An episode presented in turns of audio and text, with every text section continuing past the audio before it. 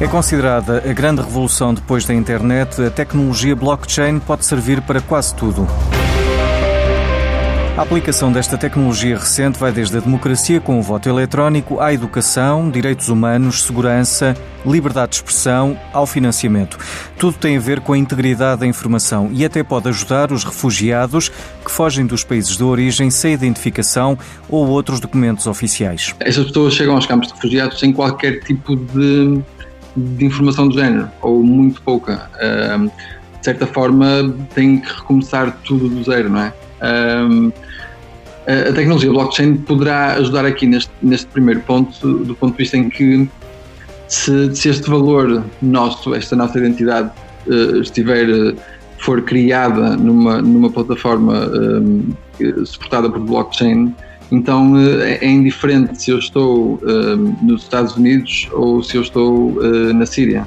Eh, a minha informação existe em todo lado e eu nunca a vou perder. Guilherme Campos é Technologist da Consensus, uma equipa que desenvolve soluções em blockchain de impacto social e costuma dizer que esta tecnologia está para o valor como a internet está para a informação. Eu costumo dar exemplos de, de coisas como um, o, o, contrato da minha casa, por exemplo. Se eu quiser vender a minha casa, então posso transmitir esse, esse contrato diretamente pela blockchain sem que haja necessidade de haver intermediários a, a, a, controlar a transação. A tecnologia permite, por exemplo, rastrear a origem de um produto, ou se é biológico, ou se tem produtores que estão a ser pagos de forma justa.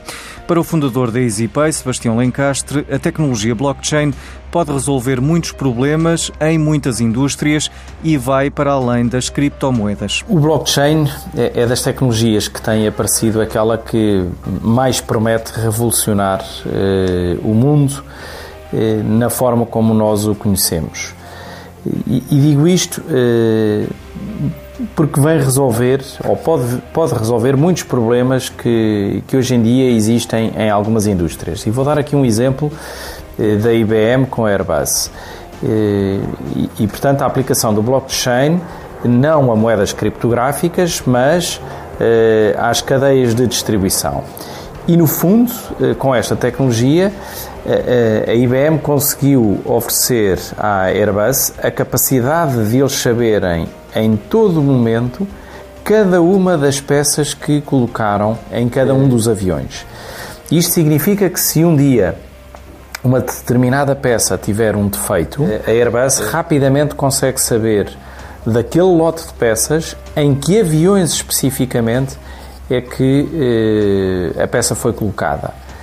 Ou seja, em vez de mandarem vir todos os aviões eh, à base para fazer uma inspeção e verificar se a, se a peça era daquele lote ou não, eles sabem exatamente os aviões onde estava o defeito.